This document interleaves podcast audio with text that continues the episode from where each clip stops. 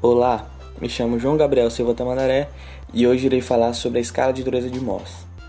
Ela foi criada em 1892 pelo mineralogista alemão Friedrich Mohs, com o intuito de quantificar a dureza dos minerais. Na escala são colocados 10 minerais diferentes, um mais duro que o outro, de modo que qualquer mineral risco anterior e arriscado pelo próximo. A ordem respectiva dos minerais são talco com dureza absoluta 1, gipsita com 3, calcita com 9, fluorita com 21, apatita com 48, feldespato com 72, quartzo com 100, topázio com 200, carindon com 400 e por fim o diamante com 1600.